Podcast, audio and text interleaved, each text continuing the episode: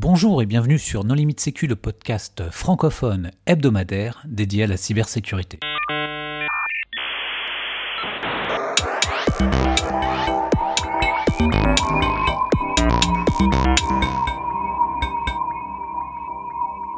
Alors aujourd'hui, nous allons parler de sécurité des applications mobiles avec euh, Georges Bastien Michel, qui est le patron de RiverSense. Bonjour Georges Bastien.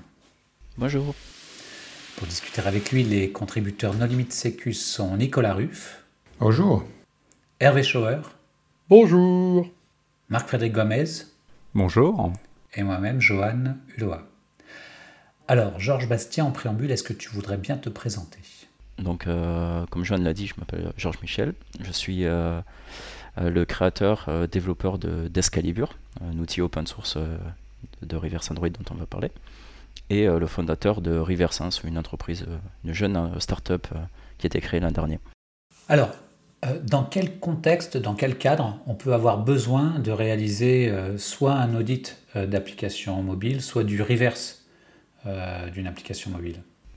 À ma connaissance, il y a, il y a trois, trois principaux contextes. le premier, peut-être le plus courant, c'est l'audit de, la sécurité d'une application comme ça pourrait l'être dans le cadre d'un pentest un boîte noire euh, type Red Team ou, euh, ou d'un audit euh, avant une livraison. ou alors ça peut être un, audit de conformité par rapport à un référentiel prédéfini comme le top 10 mobile de l'OASP ou des, schémas bancaires ou les, exigences de sécurité définies par des schémas bancaires ou même des certifications nationales type CSPN. Euh, et enfin, euh, un autre cas euh, très répandu, ben, c'est l'analyse de malware.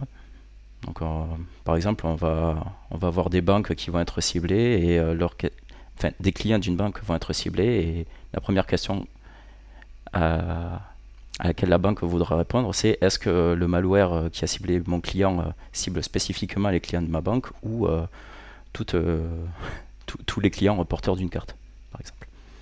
Donc, c'est trois exemples de contexte où on peut avoir affaire du reverse d'applications mobiles euh, d'un point de vue euh, sécurité.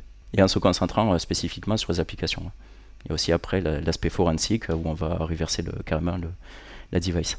Au niveau de PCI DSS, est-ce que ton outil a déjà été utilisé pour faire de la revue de code, du test d'intrusion Vu que tu parlais qu'il était dans le top 10 des, des vulnérabilités au WASP, ça colle complètement à cette certification et euh, qui consiste à la sécurisation des données euh, carte, de, carte bancaire.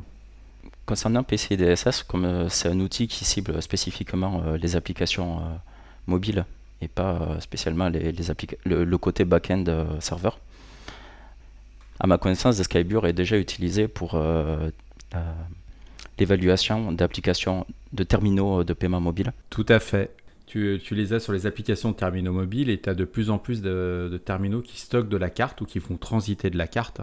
Tout à fait. C'est aussi euh, l'usage, euh, enfin le, premier usage qui a été fait euh, par Descalibur depuis trois ans, c'est l'évaluation de l'application bancaire de paiement sans contact type HCE, dans lequel la génération des cryptogrammes vont être faits dans le téléphone.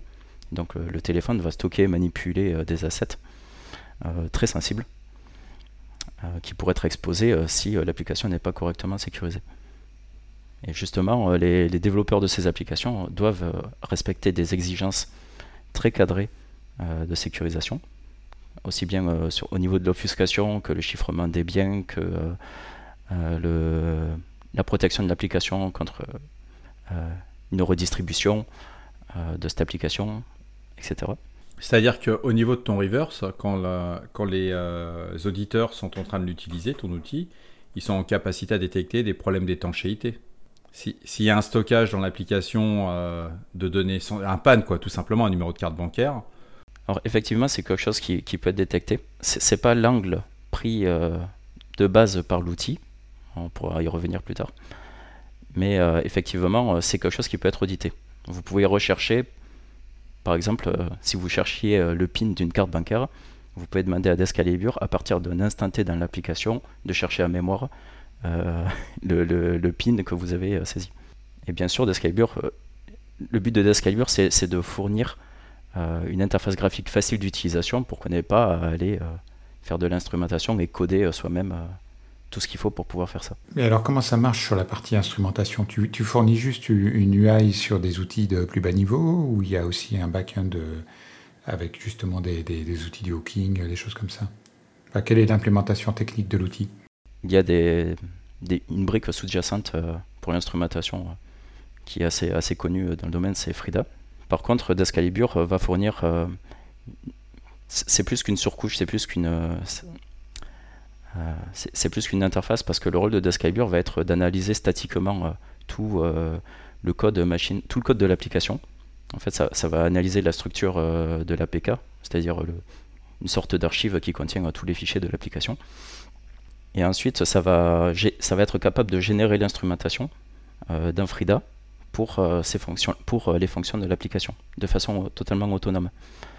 en fait, Descalibur va utiliser va faire de l'analyse statique euh, sur euh, son premier scan de l'application pour identifier euh, des, motifs, des patterns qui, lui semblent intéressants à explorer. Ensuite, il, va de façon autonome générer de l'instrumentation et lancer l'application. Et lorsque l'application va s'exécuter, euh, va collecter données, des données et mettre à jour sa représentation et faire avancer comme ça son analyse. Ça veut dire que si euh, un CERT ou un SOC repère sur une Play Store non officielle une application qui usurpe l'identité euh, d'une entreprise, on peut récupérer l'APK, faire son reverse avec d'Excalibur, euh, vérifier si elle est légitime ou pas et extraire des IOC. Tout à fait. On peut aussi faire des comparaisons d'applications. Parce que en fait, d'Excalibur analyse toute l'application, y compris aussi euh, ce qui se passe au niveau du téléphone. En fait, il, il a une connaissance globale des fonctions qui vont être, euh, qui vont être euh, appelées par l'application. Donc, si vous avez deux applications qui ont le même nom, qui semblent provenir du même éditeur, et que vous voulez une comparaison, faire une différence sur la logique de ces applications, par exemple extraire les, méthodes ou les classes qui ont été modifiées dans l'une des deux applications, vous pouvez faire une, une différence. vous pouvez calculer la différence. Oui, c'est l'outil indispensable à avoir dans une équipe de réponse à incident qui fait un peu de monitoring. Et puis il y a quand même quelque chose que tu, que tu mets aussi en avant, c'est cette interface graphique. Il faut voir qu'elle est utilisable par, par presque n'importe qui. quoi. C'est quand même un plus par rapport à d'autres outils où il faut, par, faut speaking assembler correctly. Par rapport à Frida natif. Oui. Bah, je pense que, je sais pas si on peut parler de succès, mais si, si, tu peux. Non, mais il y a, pas. Quand il y a des outils qui marchent, quand il y a des trucs qui fonctionnent, il faut être modeste, mais jusqu'à un certain moment. C'est-à-dire qu'à moment, dire voilà, ça fonctionne, vous l'installez, et votre APK, vous allez pouvoir l'analyser à minima. À, ma connaissance, la, version open source qui, qui n'a presque pas été mise à jour depuis un an, et qui est très, très différente de la version commerciale. Là, nos auditeurs, tu vois, ils sont tous ils sont tous en PLS là. Tu veux qu'on installe un truc qui n'a pas été mis à jour depuis un an? Non, mais c'est normal, la version libre, c'est juste un produit d'appel pour exciter les gens pour qu'ils achètent le, logiciel commercial. Non, non, ça je peux pas l'entendre. De l'open source, c'est un truc qui est tenu à jour.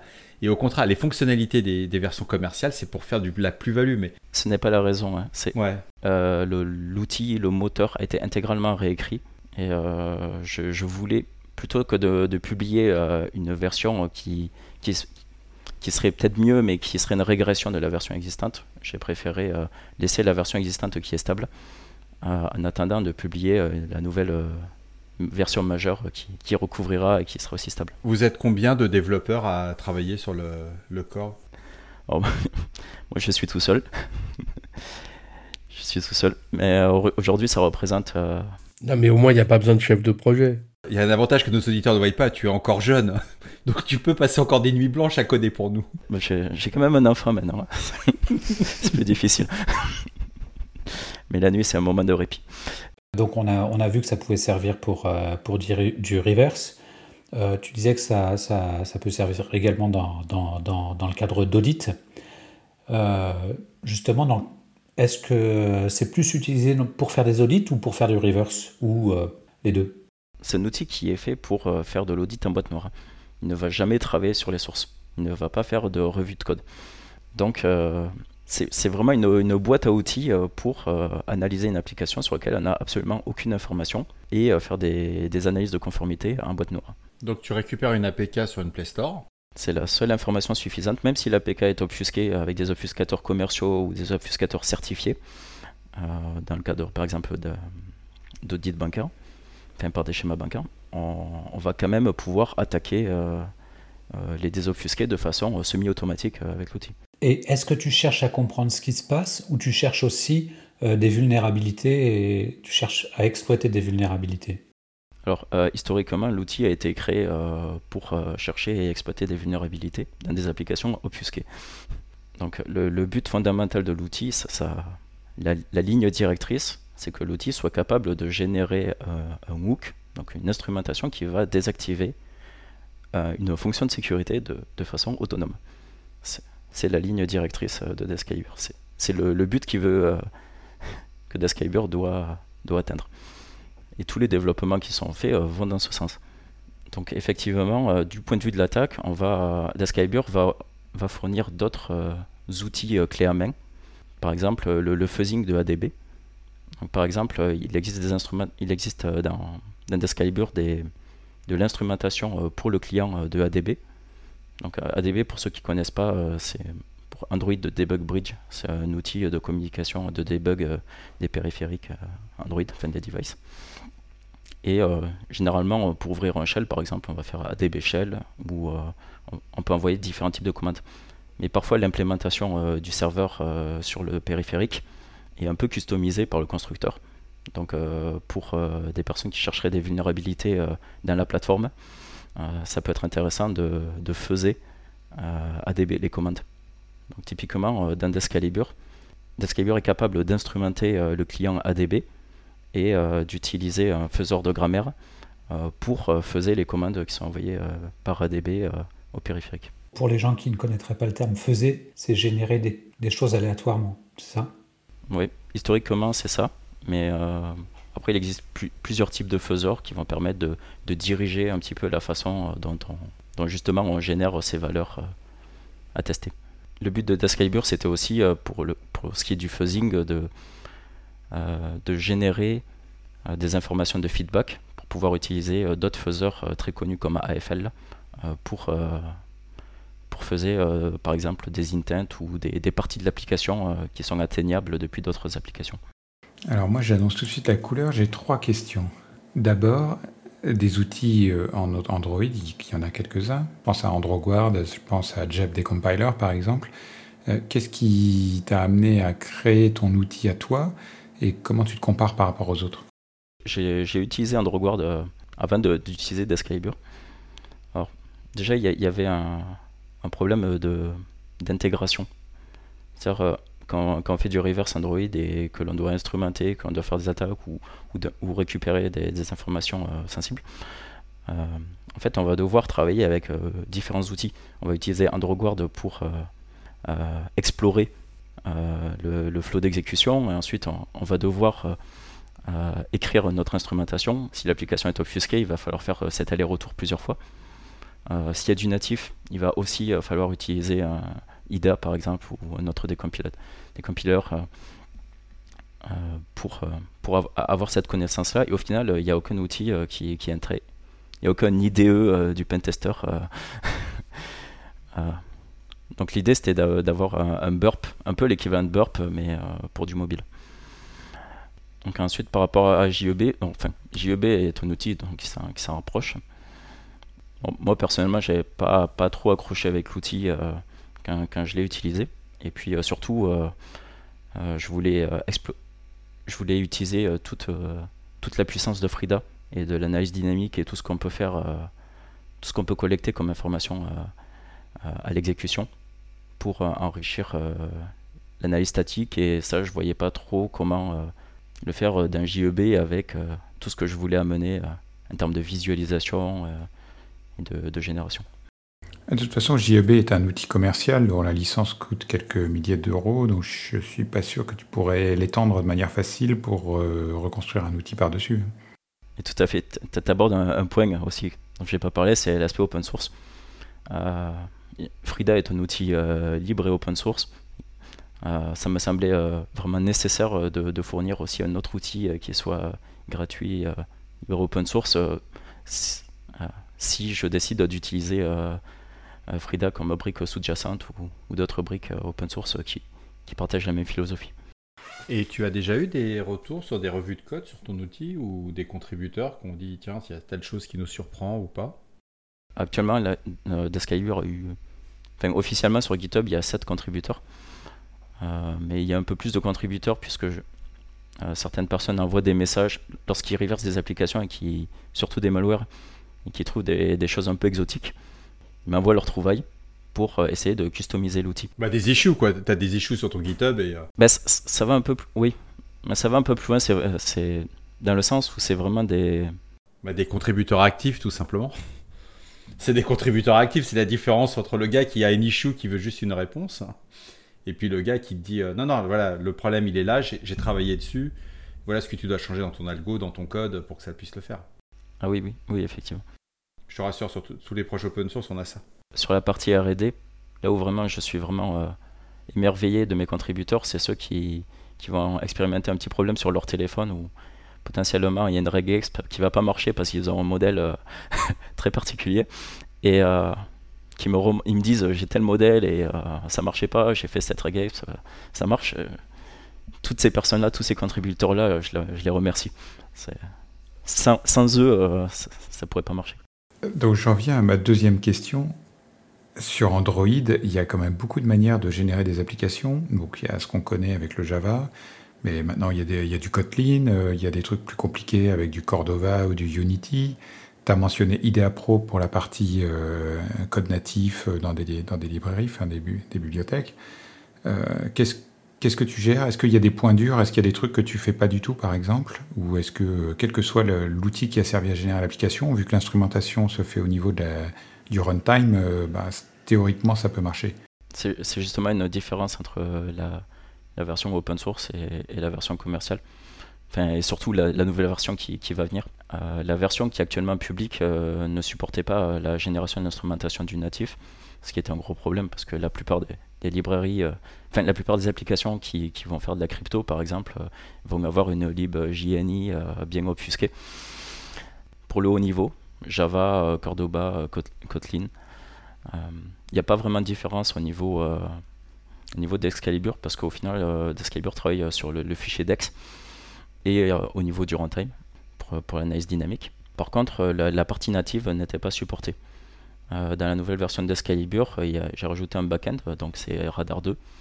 Et on peut aussi sélectionner. j'ai préparé plusieurs intégrations avec Ghidra et IDA. D'Excalibur va être couplé, appairé à une device de test. Et en fonction euh, de l'ABI de la device, euh, il va euh, analyser automatiquement les librairies pour la device cible. Et, ça, ça va être grosso modo sous-traité à, Radar 2.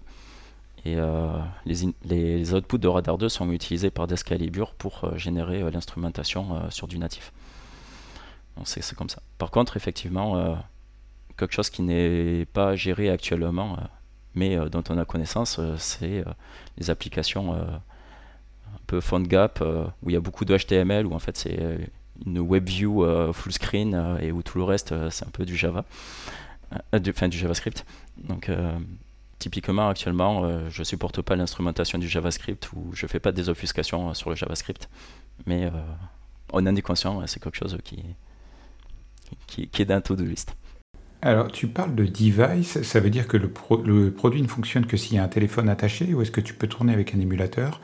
Et si tu peux tourner avec un émulateur, est-ce que tu peux tourner avec un émulateur Android x86 ou est-ce que tu tournes qu'avec des émulateurs ARM qui sont quand même moins performants, sauf si tu vas chercher des émulateurs non officiels euh, comme Genymotion ou des trucs comme ça? Alors, historiquement, ça fonctionne aussi bien avec euh, l'émulateur euh, qu'une device physique. Personnellement, euh, je, travaillais plus avec des devices physiques, euh, c'est la raison pour laquelle euh, de base c'était supporté. mais on peut l'utiliser également du coup avec, l'émulateur, aussi du coup par le réseau, ça marche aussi pour les devices. Tout ce qui est supporté par ADB en fait est, implémenté. Descalibur contient une API à sa propre API pour ADB et tout ce qui est faisable par ADB est faisable depuis Descalibur. Après, le choix de l'émulateur et de l'architecture, n'a pas, n'a pas d'incidence à partir du moment où l'APK euh, aura une librairie euh, pour l'architecture, l'architecture de l'émulateur. Donc si l'APK a que des libs pour ARM et qu'on essaie de l'émuler, enfin je pense que ça doit passer, mais je ne l'ai pas testé personnellement. Sur x86, enfin, je pense qu'il existe des VM. Ma troisième et dernière question, c'était à propos de, des plateformes. Enfin, on a beaucoup parlé d'Android, mais Frida supporte aussi iOS, il supporte macOS et probablement d'autres plateformes. Donc, du coup, potentiellement, est-ce que euh, tu peux supporter les applications iOS avec ton outil? Ou est-ce que tu as l'intention de le faire? Techniquement, ça marche. C'est-à-dire que la version actuelle qui est pour Android, la version open source actuelle qui, est pour Android, je l'ai déjà utilisée sur, sur des pentests iOS euh, pour avoir une interface graphique pour Frida. Euh, mais euh, c'est pas conçu pour. À savoir toute la partie euh, analyse statique, compilations, exploration du graphe, simplification du graphe. qui existe dans, dans Descalibur ne pourront pas être utilisées actuellement sur iOS. C'est quelque chose dont je n'ai pas parlé jusqu'à présent, mais Descalibur contient sa propre VM d'Alvic qui lui permet en fait d'exécuter symboliquement, de, de l'exécution euh, concrète et symbolique du coup euh, sur euh, le bytecode de l'application afin de le simplifier. Donc ça, c'est très utilisé lorsque l'appli est considérablement offusquée et qu'il y a des centaines de goto par exemple dans une fonction. Ça va être, ça va redesigner le code de l'application. Et c'est toi qui as développé tout ça tout seul? Tout à fait. C'est une passion. Est-ce qu'il y a d'autres fonctionnalités que tu souhaiterais évoquer? Donc on a parlé de, de fuzzing, euh, de support certains émulateurs. Est-ce qu'il y a des choses qui sont euh, euh, vraiment intéressantes et dont tu souhaiterais parler? J'ai beaucoup parlé de, ce que faisait Descalibur à la base, mais en fait c'était juste histoire d'avoir... Descalibur a été conçu de façon à avoir un socle technique un peu tout intégré, de façon à pouvoir faire des choses un peu plus évoluées par-dessus. Je, vais m'expliquer. par exemple, si vous voulez... si, on veut traquer euh, tous les accès euh, à des fichiers, toutes euh, les, lectures et les écritures de fichiers dans le système de fichiers dans Descalibur, c'est possible, quelle que soit la façon dont le fichier est ouvert. On peut, il y aura toujours un syscall, mais si c'est fait dans le natif, on aura une timeline qui va nous dire à, ce moment-là, il y a un fichier qui a été créé, à ce moment-là, ce, ce fichier-là, ce descripteur-là a été lu, mais surtout, ça va dire où ça a été fait y compris euh, si c'est un stream euh, dans du Java. Or, euh, ceux qui ont l'habitude de reverser savent que, par exemple, à partir d'une instance de type stream en Java, file, input stream par exemple, si on n'a pas traqué les instances file, on n'aura pas le chemin absolu associé au fichier. Enfin, on ne pourra pas faire le lien entre le stream et, et le chemin du fichier correspondant. Donc tout ça, toute cette magie-là, toute cette magie voodoo euh, euh, d'Escalibur le fait pour l'évaluateur et finalement d'Escalibur va tracer une timeline graphique des accès et en un seul clic l'auditeur, enfin la personne qui l'utilise va pouvoir par exemple intercepter cette écriture là lors de la prochaine exécution. Il peut même spoofer spécifiquement cette lecture là et juste cette lecture là lors de la prochaine exécution. Donc ça, il y, a plusieurs features euh, assez avancées euh, de, cet ordre-là. Euh. Si un de nos auditeurs souhaite en savoir plus sur ton produit, est-ce que tu fournis des formations, des packs de formation Est-ce que tu as du training online? Tu sais, tu as des petits tutos le but n'est pas d'apprendre le reverse, ça c'est clair. Si le mec ne sait pas ce que c'est que du reverse, il faut qu'il passe à autre chose. Mais quelqu'un qui fait du reverse, qui est habitué à IDEA, est-ce que facilement il va appréhender ton produit ou au contraire tu as prévu des petits tutos bah tiens, voilà, tu récupères un APK, voilà comment tu fais de, de l'analyse. Je pense que l'outil est facile à utiliser de, de façon basique. Non mais t'es le concepteur, ça ça marche pas, ça arrête, arrête. c'est pas vendeur ça. Mais si, mais si, c'est l'objet de l'outil, c'est justement d'avoir une interface accessible. Le concepteur, il, il, sait déjà avant la question la réponse. Alors que l'utilisateur de base, il va arriver devant le produit, il va dire super, clicodrome géant. Non mais l'utilisateur de base qui fait du reverse d'application... Euh, mobile, euh, excuse-moi, il n'est pas de base. Hein. Il est déjà avancé. Tu veux dire que les auditeurs euh, bancaires sont tous des auditeurs avancés? Oh, merci. Non, les auditeurs de nos limites sécu qui font de la rétro-ingénierie sont déjà des informaticiens avertis, qui avec des scalibures n'auront pas de difficulté avec l'interface. Donc la prise en main, pour, euh, pour revenir sur, sur, le point, elle est extrêmement facile. Tu, tu considères que un reverseur avec des données, avec une formation classique, a aucune difficulté à l'appréhender il voit tout de suite la plus-value, tous les, tous les avantages que tu nous as dit là pendant ces quelques minutes. Il se dit, OK, euh, j'utilise ça euh, avec IDEA en complément et je, plie mon audit ou mon test d'intrusion. Le but, c'est que l'interface soit auto-documentée. C'est que ce soit vraiment facile d'utilisation. Euh. Non, mais c'est au contraire, c'est une super approche. En fait, je, je, veux que la personne qui l'utilise reste concentrée sur ce qui est vraiment intéressant. Et ce qui est intéressant, c'est de chercher c'est d'identifier une fonction de sécurité, c'est de trouver comment la contourner, c'est de, générer de créer son contournement, euh, c'est de l'exploiter. Je veux pas qu'il perde du temps à, euh, à lire de la doc, désobfusquer, euh, parcourir, chercher dans la doc Android ce que, ce que fait telle classe, etc. Et typiquement pour, pour les IOC, pour les strings, avec, avec le système de raffinement dont j'ai parlé plus tôt, dans lequel lors de l'instrumentation des, valeurs sont collectées et et récupéré par Descalibur et, et croisé avec l'analyse statique, en fait, ça va beaucoup plus loin. Euh, Descalibur va, analyser euh, toutes ces chaînes de caractères-là, tous ces tableaux euh, d'octets et va détecter des patterns. Et donc, le but, c'est que l'analyste, lorsqu'il va chercher les strings, par exemple, il ne va pas trouver que les strings qui sont statiques dans le binaire. Il va trouver aussi toutes les strings qui ont été utilisées lors de l'application au runtime.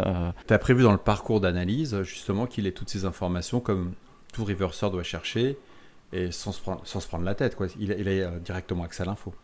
C'est ça. Je voudrais qu'il ait, que l'analyste ait autant d'informations qu'il en aurait lors de l'analyse statique, sauf que là, il y a eu l'exécution, euh, euh, s'il y a de l'obfuscation et des packers, tout le code est chargé, etc. Et tu conseillerais quoi comme type de largeur d'écran quand la personne reçoit toutes les infos? Parce que si tu prends certains outils, c'est plus un 49 pouces qu'il faut aujourd'hui, on est carrément à l'écran de 3 mètres. Dans, ton cas, toi, tu, considères quoi? Un écran de 20 pouces, ça suffit? Un 24, un 27 pouces? Marc Fred, il faut un casque de VR pour naviguer dans l'interface. mais c'est intéressant comme question parce que. Ouais, c'est le truc que tout, le monde sourit, mais quand tu te retrouves devant des, centaines ou même des dizaines d'informations et que tu commences à les, les développer sur, tes, sur ton écran, t'as beau avoir deux écrans, euh, même des 34 pouces que tu veux, à un moment, tu as une limitation. C'est-à-dire que quand tu commences à partir dans toute ton analyse, moi c'est ce que j'ai constaté, on est arrivé, maintenant on a, on a, des murs d'écran quoi. C'est pas parce que je l'ai développé que je, que je considère ce que je vais dire, mais... T'as super bien pensé l'interface humaine, quand tu regardes le, ton IHM, elle est top. La vraie valeur ajoutée, c'est euh, de... C'est l'interface graphique. Parce que l'interface graphique, c'est euh, la vulgarisation. La vulgarisation, euh, pour l'analyste, l'information, elle, est, elle est dans ce qui est affiché. Et il faut que l'information pertinente, l'information soit pertinente. Ça sert à rien de noyer la personne qui utilise l'outil. Typiquement, Describer instrumente beaucoup de fonctions euh, par défaut. Et euh, si on regarde juste les logs de l'exécution, effectivement, on va voir plein de choses hyper intéressantes. Si on regarde euh, la synthèse, ou si on explore avec les tags, les tags, on va tout de suite identifier quel était l'obfuscateur. On n'aura même pas besoin de se, dire tel code, tel bytecode a été téléchargé et chargé dynamiquement ou un truc comme ça on peut directement explorer euh, la partie intéressante euh, de l'application euh, sans aller se des milliers de lignes de log, ce qui n'empêche pas de les, parcourir. Et typiquement, par rapport à avoir des, logs dans la console en utilisant Frida, dans Descalibur, chaque log de, hook est interactif. Par exemple, si le hook c'était l'accès à, un fichier ou l'instanciation d'un fichier, il y a le chemin absolu qui, est calculé et, avec un clic droit, on peut ouvrir le fichier. Donc euh, si le fichier existait euh, lors de l'exécution mais qui n'existe plus, euh, et suivant les options l'exécution, le, fichier a été copié sur l'hôte et le contenu est lisible. Parfois c'est sur la device et il faut accéder à la device. Un autre exemple, parfois le, fichier ne va pas être accessible en tant qu'utilisateur shell ou, non privilégié sur le téléphone. Mais peut-être que le téléphone est, routé, ou alors vous avez un exploit avec une élévation de privilèges. Mais la façon euh, d'élever les privilèges est configurable dans l'outil. Donc lorsque vous voulez accéder à un fichier, vous pouvez lui dire d'utiliser l'accès privilégié et il va faire l'exploit et utiliser euh, cet exploit-là pour aller lire le fichier par exemple. Ou alors juste faire un SU euh, pour aller lire le fichier. Et donc on se retrouve avec un écran de combien de pouces? Bah, Moi de mon côté c'est 27 pouces. Mais... Est-ce que tu as besoin de, bon, de clients bien sûr, mais est-ce que tu recrutes? Est-ce que tu envisages d'avoir un réseau de, revendeurs? Ou peut-être tu cherches des, gens qui pourraient faire la promotion de cette solution ou peut-être dans d'autres pays? Voilà, de, quoi tu as besoin aujourd'hui? Déjà, j'ai besoin d'utilisateurs payants, de clients. voilà, de, de, clients. Donc, on espère que les auditeurs n'hésiteront pas. Alors, comment déjà on fait pour acheter un logiciel chez toi? C'est-à-dire que concrètement, est-ce que tu, tu payes un abonnement, un logiciel Tu as des offres sur mesure du type vous avez une équipe, vous êtes un CERT, vous avez une équipe de, de reverseurs, on vous fait une licence sur site, une licence par utilisateur? C'est très intéressant ce que tu demandes parce que du coup j'ai loupé un aspect de l'outil qui est euh, qu'il est collaboratif. Il est utilisable collaborativement, que ce soit euh, sur le même réseau ou même ad hoc avec deux licences utilisateurs, on peut s'authentifier euh, sur l'instance de l'autre. Tu as deux reverseurs dans ton équipe. Le premier commence l'analyse et puis pour une raison XY, il doit passer à autre chose, où il prend des congés, etc. Il y a un deuxième qui peut revenir reprendre son travail. Et quand il revient, de, par exemple, de congé, il va retrouver euh, tout le travail qui a été fait euh, par son collègue ainsi que son premier, sa première partie. Oui, ça c'est c'est très utilisé. Enfin, c'est déjà euh, plus ou moins le cas dans les, les labos où plusieurs personnes vont reverser des choses différentes. Même pour des équipes d'auditeurs, attends, c'est un super truc. Quand tu as des équipes d'auditeurs sur du PCI DSS, euh, sur des grands périmètres, tu pas qu'un seul auditeur, tu as plusieurs auditeurs. Ben, typiquement, euh, lorsque je travaillais avec des personnes qui, enfin, lorsque je travaillais avec des personnes qui faisaient de la crypto, en fait, euh, moi je faisais les hooks pour bypasser les différents checks de sécurité pour pouvoir, pour que eux puissent faire leurs attaques. Et ensuite, je leur donnais le projet. Et eux, ils pouvaient utiliser euh, tout ce que, tous les hooks qui étaient déjà créés. Euh, ils n'avaient plus besoin de toucher à cette partie euh, contournement des fonctions de sécurité. eux pouvaient se concentrer sur attaquer leur crypto ou leur whitebox. Mais même au-delà de ça, la collaboration, ça va dans le renommage des fonctions. tout est partagé. Les commentaires, les, je pense que pour des certes, c'est très intéressant puisque ça peut, les boîtes de threat intel par exemple, parce que ça leur permet de, de partager, de, de garder une trace de l'info ou de partager ces infos-là dans leur équipe. Pour ma curiosité personnelle, tu, as développé l'outil en quoi? Alors, un TypeScript. En fait, historiquement, il était un JavaScript, mais euh, quand ça devenait. Au bout de 50 000 lignes, ça commençait à devenir touchy à maintenir. Donc, euh, j'ai voulu passer sur quelque chose d'un peu plus. Euh, un peu plus auditable. oui, non, mais c'est un bon choix. C'est du Node.js en fait derrière.